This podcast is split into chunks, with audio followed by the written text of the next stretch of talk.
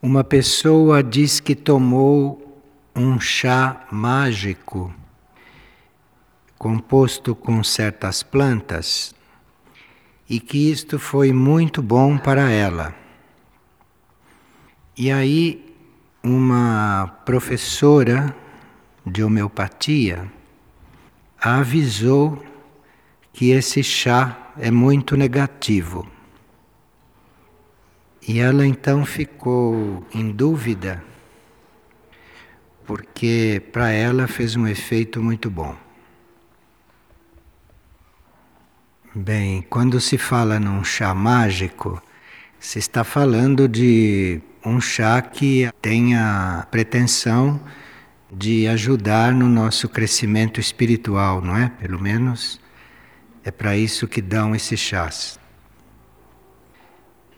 Quem coloca a fé em uma coisa externa para fazer o próprio desenvolvimento espiritual vai se decepcionar mais cedo ou mais tarde.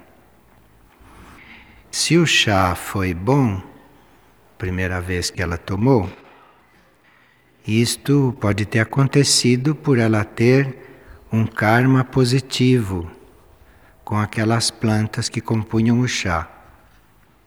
Mas no momento em que esse karma positivo atua, dali por diante, se ela continua tomando chá, o chá vai fazer o efeito que faz para todo mundo, isto é, iludir que está havendo um desenvolvimento espiritual, porque seria muito simples a gente desenvolver tomando chá. Isto é uma coisa até ingênua, mas tem pessoas que acreditam. E aqui um outro pergunta se vigílias exageradas são indicadas. As vigílias, aqui nós temos uma vigília permanente. Como é um grupo, um grupo que nós nem sabemos quantas almas são, porque é um grupo de almas, um grupo interno, antes de ser um grupo externo. A vigília é um, uma prática permanente aqui. Mas para que as pessoas não tenham que interromper demais os seus ritmos naturais, então esta vigília permanente é dividida entre todos. Então aqui cada um se encarrega de algumas horas de vigília por mês e assim ninguém precisa estar exagerando nos seus períodos de vigília para manter esse estado de vigília. Como se trata de um grupo, todos colaboram para que esta vigília seja contínua. Então a vigília é muito importante, sim, principalmente nesse momento que o planeta está vivendo, e nós gostaríamos de colaborar para o maior equilíbrio desse momento, então temos a vigília permanente. Mas a nenhuma pessoa é pedido uma vigília exagerada. São pedidas algumas horas por mês ou até menos. O que se pede é que todos façam e não que um faça além daquilo que é necessário. Porque importante é que o grupo mantenha isto e que cada um que vá lá fazer a vigília, aqueles momentos que ele está lá, que sejam momentos verdadeiros, que sejam momentos de real oferta e que ele ali esteja realmente entregue a um trabalho de silêncio. E aqui uma pessoa pergunta: qual é a meta de Figueira traduzida em termos que a gente possa compreender e pôr em prática no dia a dia. Bem, uma das metas muito básicas aqui é nós vivermos segundo a vontade do nosso espírito. Tudo isso está aqui para nos ajudar a descobrir a vontade do nosso espírito e a fazer esta vontade e a viver esta vontade. Seria muito bom se nós soubéssemos esta vontade logo que perguntássemos. Seria muito simples, Mas esta vontade é algo que vai se revelando para nós gradualmente. A vontade do Espírito não é resumida numa frase, nem resumida num conceito. Então ninguém pode nos dizer qual é a vontade do nosso espírito. Se é do espírito, não vem com palavras esta vontade. Se é do espírito, não vem com conceito. Se é a vontade do espírito, ela vem com uma força para que nós a realizemos. Então, quando você pergunta ao espírito, quando você se volta para o seu ser interno e pergunta qual é a sua vontade, eu quero viver a sua vontade, não lhe vem nenhum conceito, não lhe vem nenhuma recomendação, faça isso ou faça aquilo, porque o espírito vive num plano onde não existem essas coisas. Então, se você pergunta realmente o que é que eu devo fazer, o que eu devo viver, a resposta é uma força, a resposta é uma clareza e a resposta é uma harmonia, um equilíbrio perante todas as forças que estão em torno e todas as forças que estão conosco e que se relacionam aí.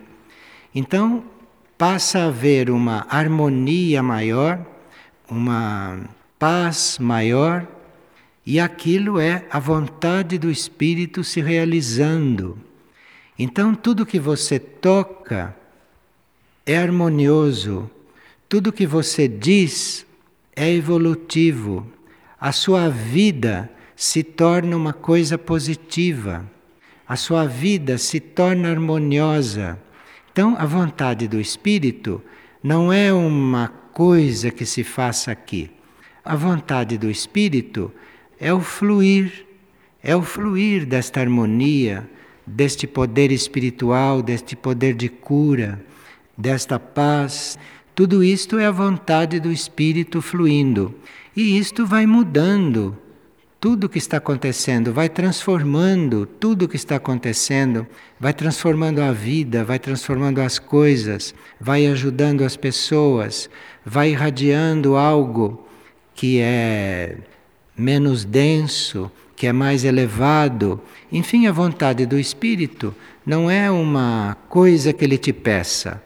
A vontade do Espírito é o fluir desta beleza, desta bondade, deste equilíbrio, deste poder espiritual, desta inteligência, deste amor.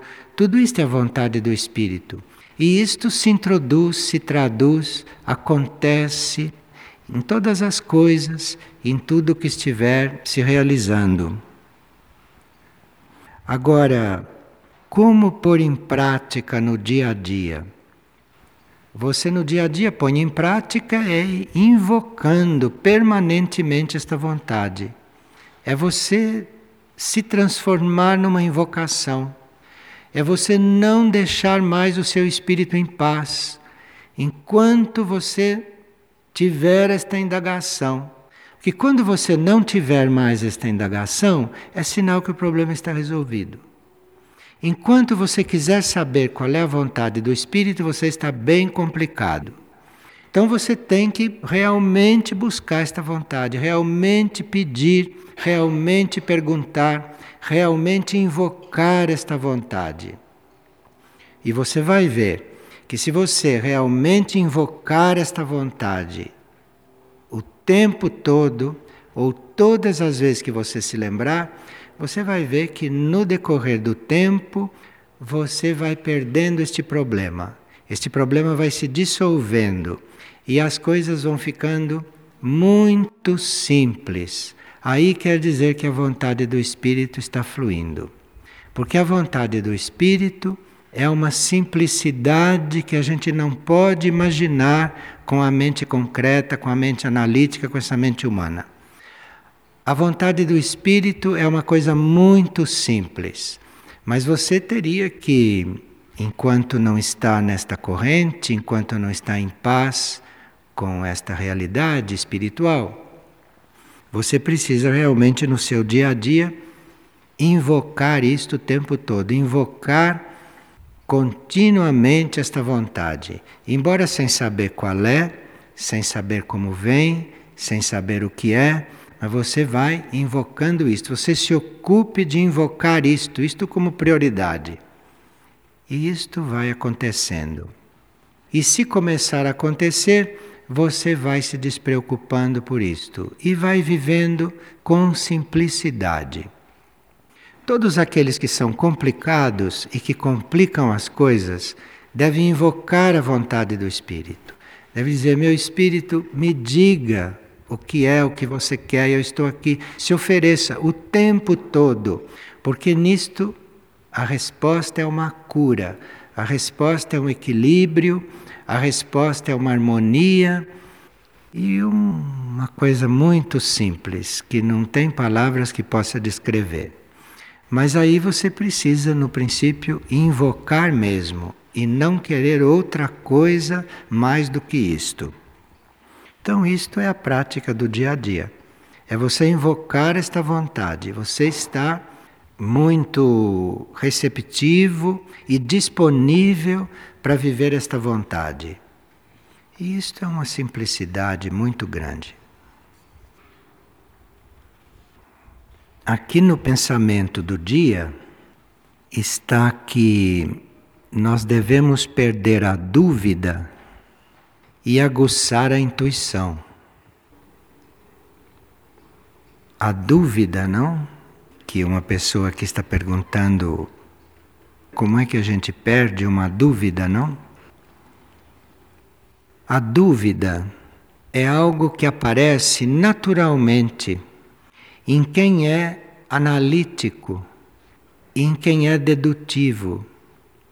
Quem é mental e analisa as coisas e deduz, quem raciocina, quem usa esta mente concreta, esta mente analítica, tem dúvida.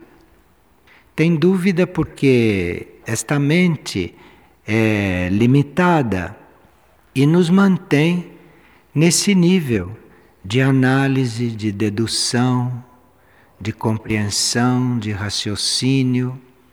E como a mente concreta é muito limitada, como ela não chega a abarcar e nem a compreender um assunto além de certas leis mentais concretas, ela tem dúvidas. A dúvida surge nela. Como que uma mente analítica, como que uma mente concreta como uma mente dedutiva pode compreender o que é o espírito? Impossível, porque o espírito está num outro nível, o espírito está em outras dimensões, o espírito vive em outras leis que não são concretas, que não são mentais. Então a mente começa a pensar no espírito a mente começa a estudar o espírito e é claro que ela vai ter muitas dúvidas. Porque ela, como mente dedutiva, analítica, concreta, ela não pode compreender algo que está num outro plano, que são outras leis, são outras dimensões. Então, naturalmente, a mente apresenta dúvidas, a mente apresenta pontos que ela não pode esclarecer. Isto é uma dúvida. Então, quando a gente está trabalhando a mente, quando a gente está ajudando o desenvolvimento da própria mente, quando se está fazendo um trabalho mental, uma das primeiras coisas que a gente pode reconhecer e aprender para facilitar este trabalho é que a mente como mente analítica, como mente dedutiva, como mente racional, não pode jamais compreender o que está além dela.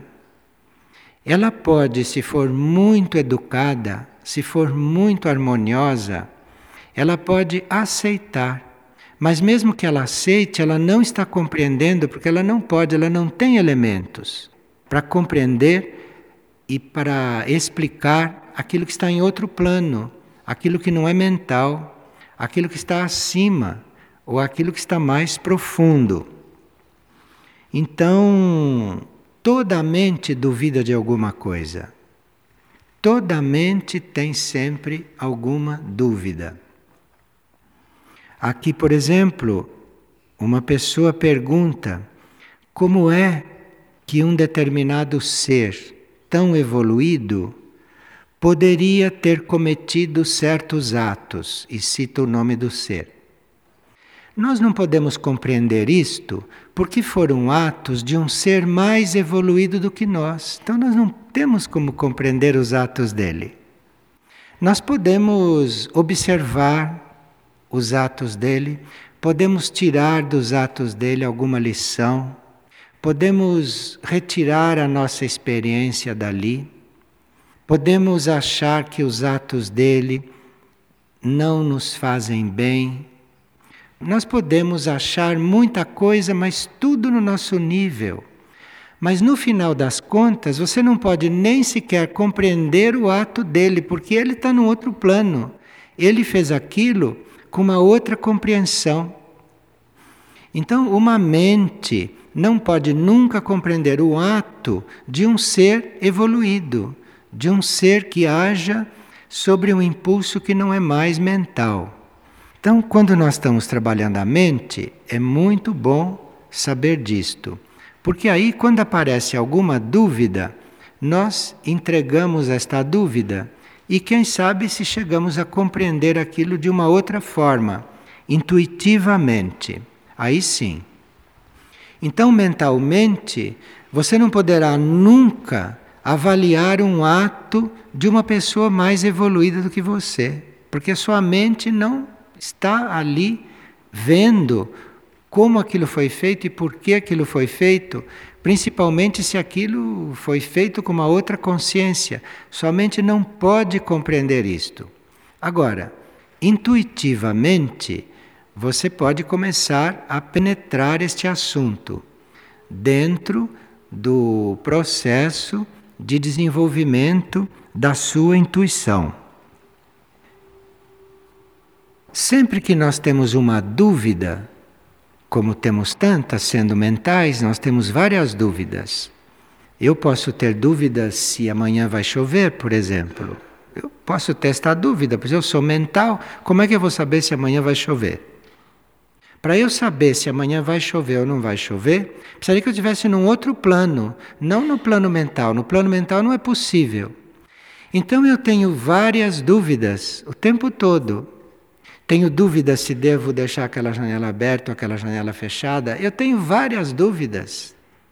Nós temos dúvidas o tempo todo. Quando não temos dúvidas, até mais perturbadoras do que esta. Agora, quando surge uma dúvida, como é que a gente perde aquela dúvida? Como diz o pensamento do dia. Como que você perde uma dúvida?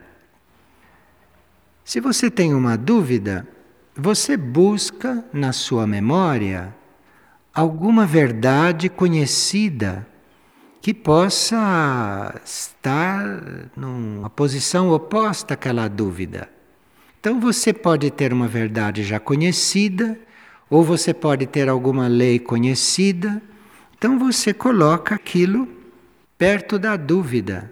Então diz: Bom, eu tenho esta dúvida.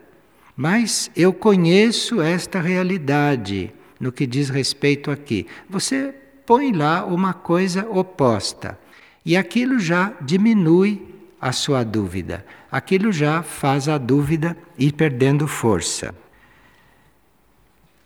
A firmeza neste ponto de não querer ficar nas próprias deduções e nem ficar no próprio raciocínio e nem na própria capacidade de pensar, a decisão de ir além disso e a decisão de ter um conhecimento direto, a escolha que a gente faz por saber as coisas de outro modo, isto vai minando as nossas dúvidas.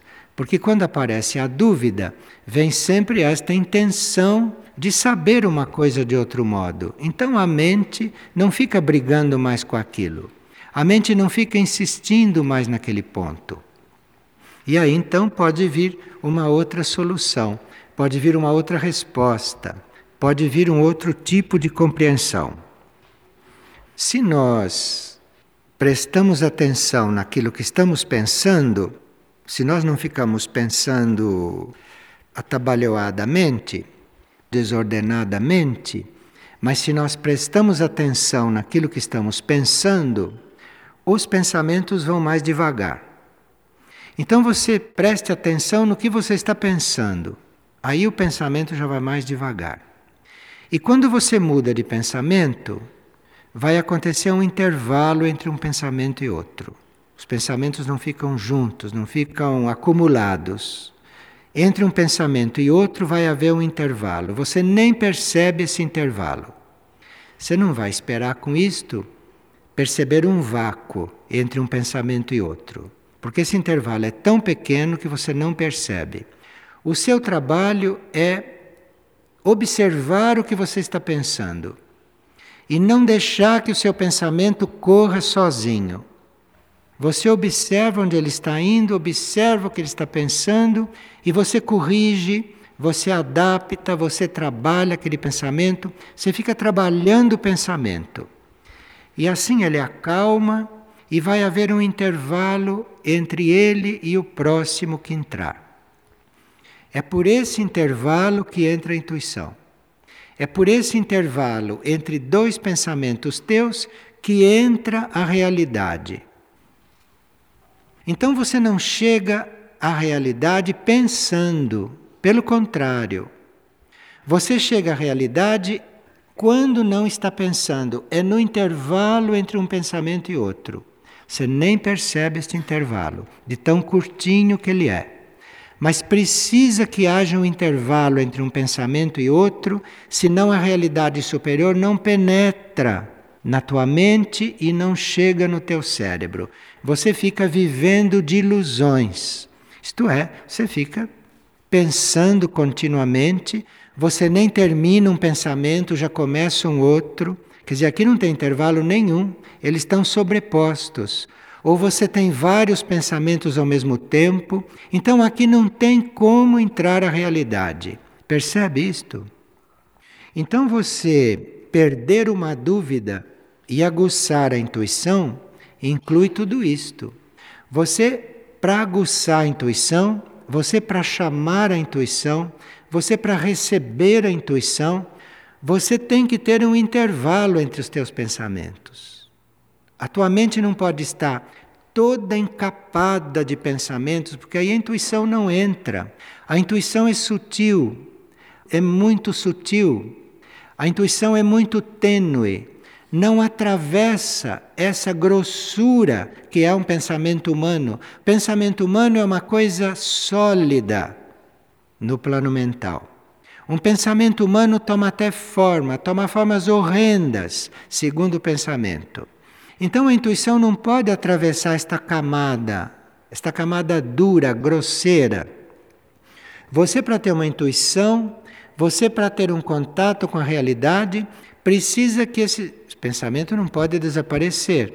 É uma secreção da mente. É como suor, como saliva, aquilo é secreção, é pensamento. Então você tem que pegar aquilo, ver o que é aquilo, ver o que está sendo pensado, ver o que está sendo fabricado, acompanhe, mude a qualidade daquilo, tenha aquilo com ordem, ordene aquilo que você está pensando. Então, isto é um trabalho direto sobre esta coisa tão concreta que é o pensamento. Como é uma coisa muito concreta, ele está passando, você vê, não é? Você sabe o que está pensando, então ele é concreto. Ele é da mente concreta. Eu estou pensando numa coisa, eu estou vendo o que eu estou pensando, eu estou percebendo o que eu estou pensando, porque aquilo é concreto. Não tem como não perceber. É só prestar atenção. É só ficar atento que você percebe. Ele começar, ele desenvolver, ele terminar, você percebe, mas precisa prestar atenção. E aí você prestando atenção, você o controla. Você diz: "Não, isto definitivamente eu não quero pensar. Isto eu vou pensar depois. Isto agora eu vou interromper e vou pensar em outra coisa." Ou este pensamento eu vou concluir assim: eu não vou aceitar que esse pensamento me leve para este lugar. Porque a energia segue o pensamento, vocês sabem disso. Então, quando começa um pensamento sobre algo, sobre uma pessoa, cuidado com aquilo, porque aquilo vai te levar para uma vibração correspondente à sua qualidade e você vai sendo levado junto. Então, quando o pensamento começa, você só vai acompanhá-lo se você quiser.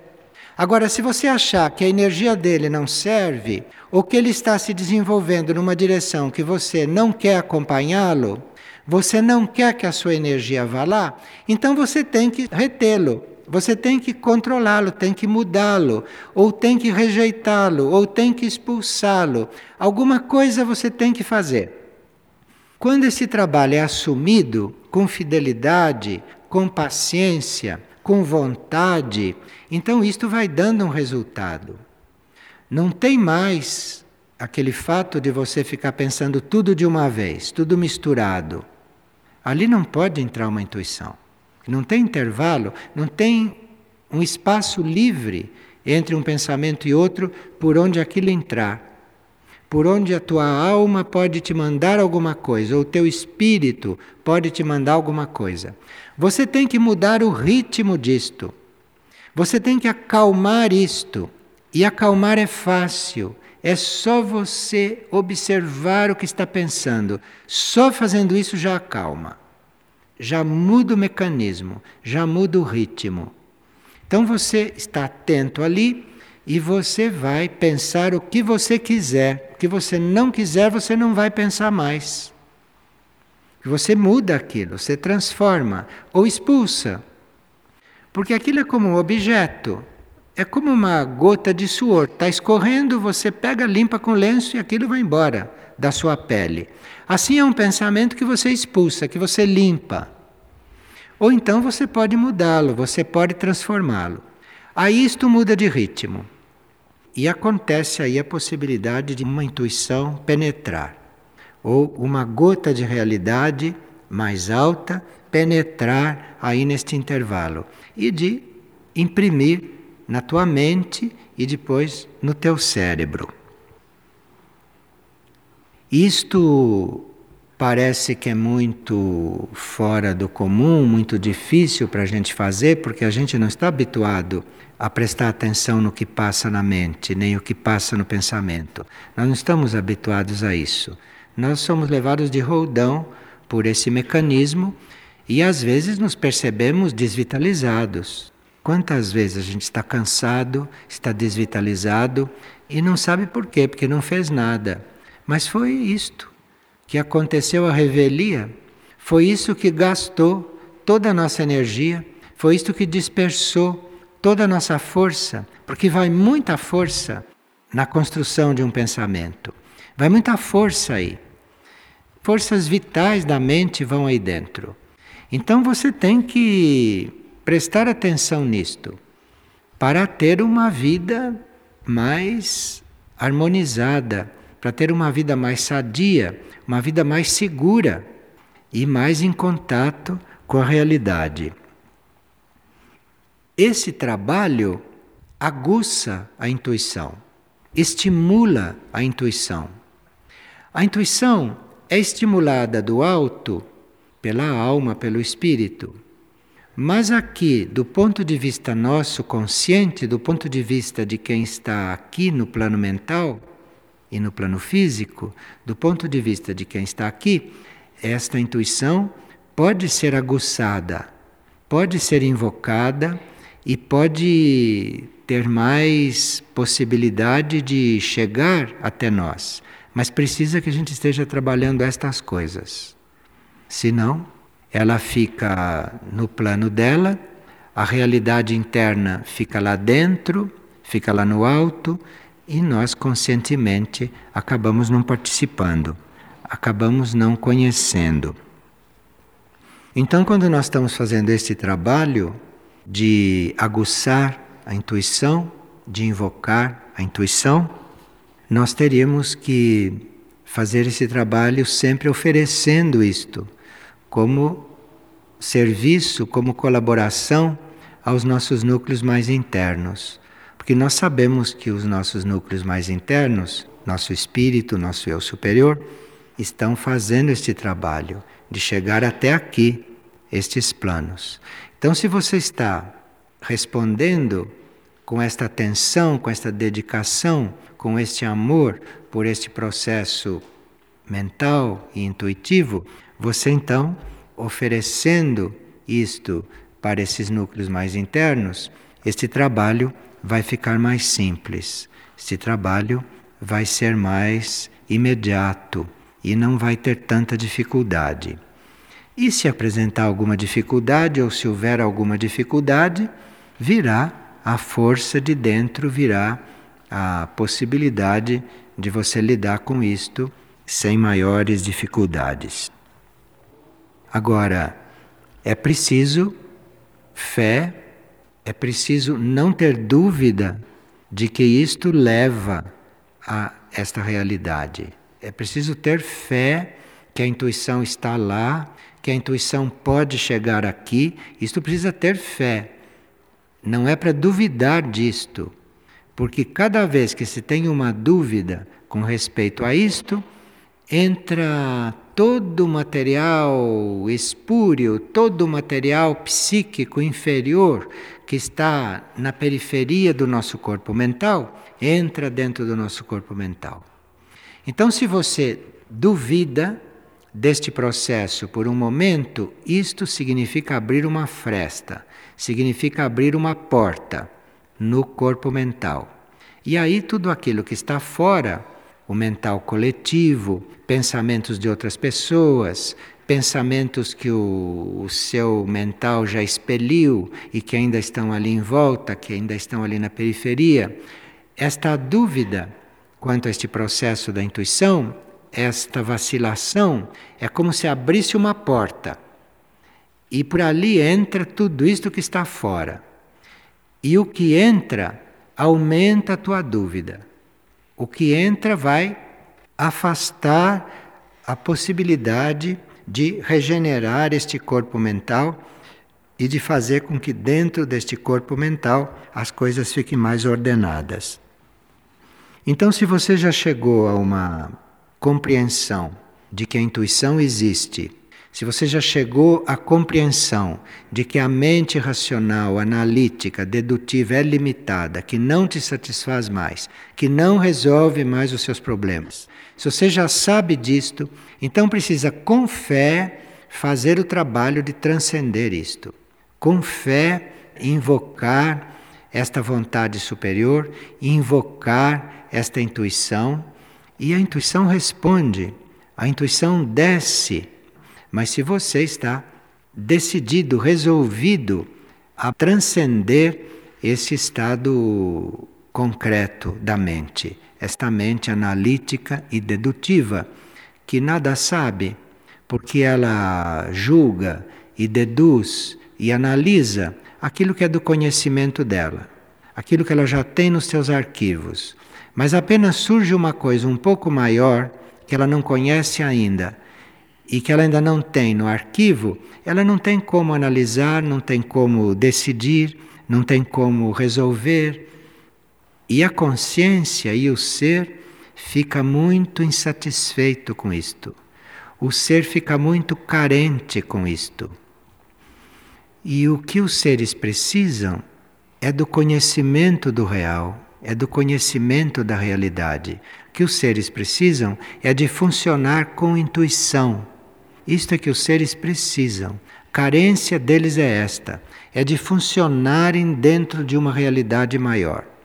Então, como a mente não compreende, a mente não chega além do nível pensante, a mente começa a atribuir esta carência à falta de outras coisas.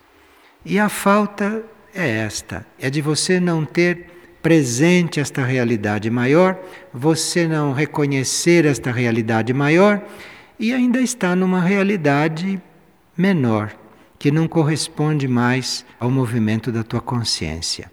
E aí a mente interpreta que a pessoa está com carência afetiva, que a pessoa está com carência disto, carência daquilo. O que ela carece é de compreender a realidade. Isto é que ela precisa. Ela precisa ver a realidade. Ela precisa estar diante da realidade. Isto é o que ela precisa. E esta realidade, para o homem de hoje, é a realidade intuitiva. É a realidade da alma, é a realidade espiritual não é nenhuma realidade que esteja abaixo desses níveis. Porque essas realidades abaixo desses níveis já são conhecidas. E o homem fica muito insatisfeito aí. E aí fica atribuindo esta insatisfação a coisas que realmente não têm nada a ver. Porque quando você está em contato com a sua realidade, nada te falta. Quando você está em contato com a tua realidade, os outros, as coisas, a vida, os fatos, isso não te altera, isto não te toca. É você que está iludido.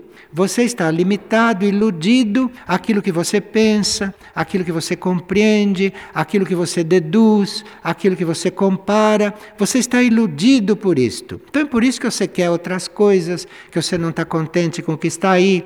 Por isso, porque você está iludido. Você precisa é de realidade. Agora, a realidade é a tua intuição que vai trazer, é tua alma que vai mandar é o teu espírito que vai te apresentar. Mas aí você precisa realmente estar atento ao que você está pensando, você precisa coordenar os seus pensamentos, você precisa dominar os seus pensamentos a ponto deles irem mais ritmicamente, a ponto deles se ordenarem mais. E aí, entre um e outro, esta realidade começa a descer. Isto é do ponto de vista mental o que se pode falar sobre este assunto. Agora, do ponto de vista da graça, isto é muito mais simples. Porque do ponto de vista da graça, você pode, a primeira vez que você pediu, que você invocou, pode acontecer. Isto é a graça. Graça quer dizer uma coisa que você tem direito e que não sabia que tem direito. Então a gente chama de graça que nós temos direito a tudo. Nós somos filhos de Deus, somos deuses, então temos direito a tudo. Mas a graça é você, de repente, ficar consciente de uma coisa que você sempre teve direito. Mas aí você, para receber esta graça, você deve ter méritos, você deve ter créditos dentro da lei do karma, você deve ter méritos você deve ter feito muito bem em vidas anteriores, né? Você pode ter sido já muito evolutivo, então você tem condições de receber uma graça. Então parece que você nunca fez muito esforço e a primeira vez que você pediu, aconteceu. É que o esforço foi feito antes. Você não se lembra. Foi feito em outras vidas.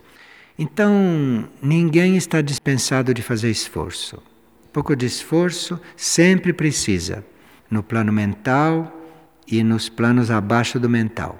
Precisa sempre um pouco de esforço, porque as forças são muito heterogêneas, o caos é muito grande, o campo psíquico é muito sujo, então aqui precisa um certo esforço. Mas quando se faz o esforço, existe também a graça que pode a qualquer momento surgir, que pode a qualquer momento milagrosamente resolver tudo. E quando a graça age, e quando aquilo acontece uma vez, está aberta a porta para sempre. Aquilo não fecha mais, não. Ali é só você aprender a se manter naquele estado que trouxe a graça. E aí, quando acontece uma graça, quando você vê que foi agraciado, e nós somos agraciados milhões de vezes nesta vida, porque senão não ficaríamos neste mundo mais do que minutos se não fosse uma série de graças que recebemos. Vocês não desconhecem os perigos deste mundo, né? Vocês não desconhecem a situação deste mundo. Então aqui a gente vive mesmo é por graça. Basta ver o que acontece conosco enquanto estamos no útero materno, vocês imaginem quantas graças nós precisamos ali dentro. Isto em todos os casos, né? no caso de um e de outro. Em qualquer caso, Então aqui, esta graça está sempre presente. E nós temos que conviver é com ela. Nós temos que estar do lado dela.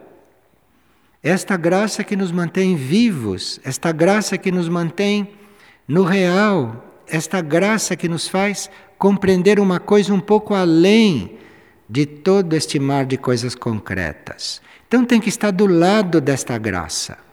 Então, quando começa um trabalho assim, quando assume um exercício como este, está muito na fé. E olha, fé e graça são coisas muito próximas, muito próximas. Então parece que há aí um deserto pela frente para a gente atravessar, mas por graça tudo isto pode ser visto de outro jeito. E nós podemos até receber uma graça de não considerarmos mais este processo um deserto. Isto é uma grande graça. Porque a gente lê, não é, nos místicos que eles atravessam o deserto, que eles são muito infelizes no deserto, que precisa muita força no deserto. É porque eles não tinham recebido a graça de ver o deserto de outra forma, porque não tem deserto nenhum. É o caminho. Mas ali precisa uma graça para você estar no deserto e dar outro nome qualquer para isto, ou não dá nome nenhum, porque é ridículo. Você ficar chamando o caminho de deserto, o caminho de oásis, isso é ridículo. É sinal que você ainda não teve a graça de estar no caminho com simplicidade. Isto é, de estar no caminho realmente, de verdade, sem divisões, sem expectativas. Está ali porque está. Isto a intuição traz como vida. A intuição traz isto como um estado em que você fica, em que você permanece se os teus pensamentos não te levarem de roldão de novo para a confusão.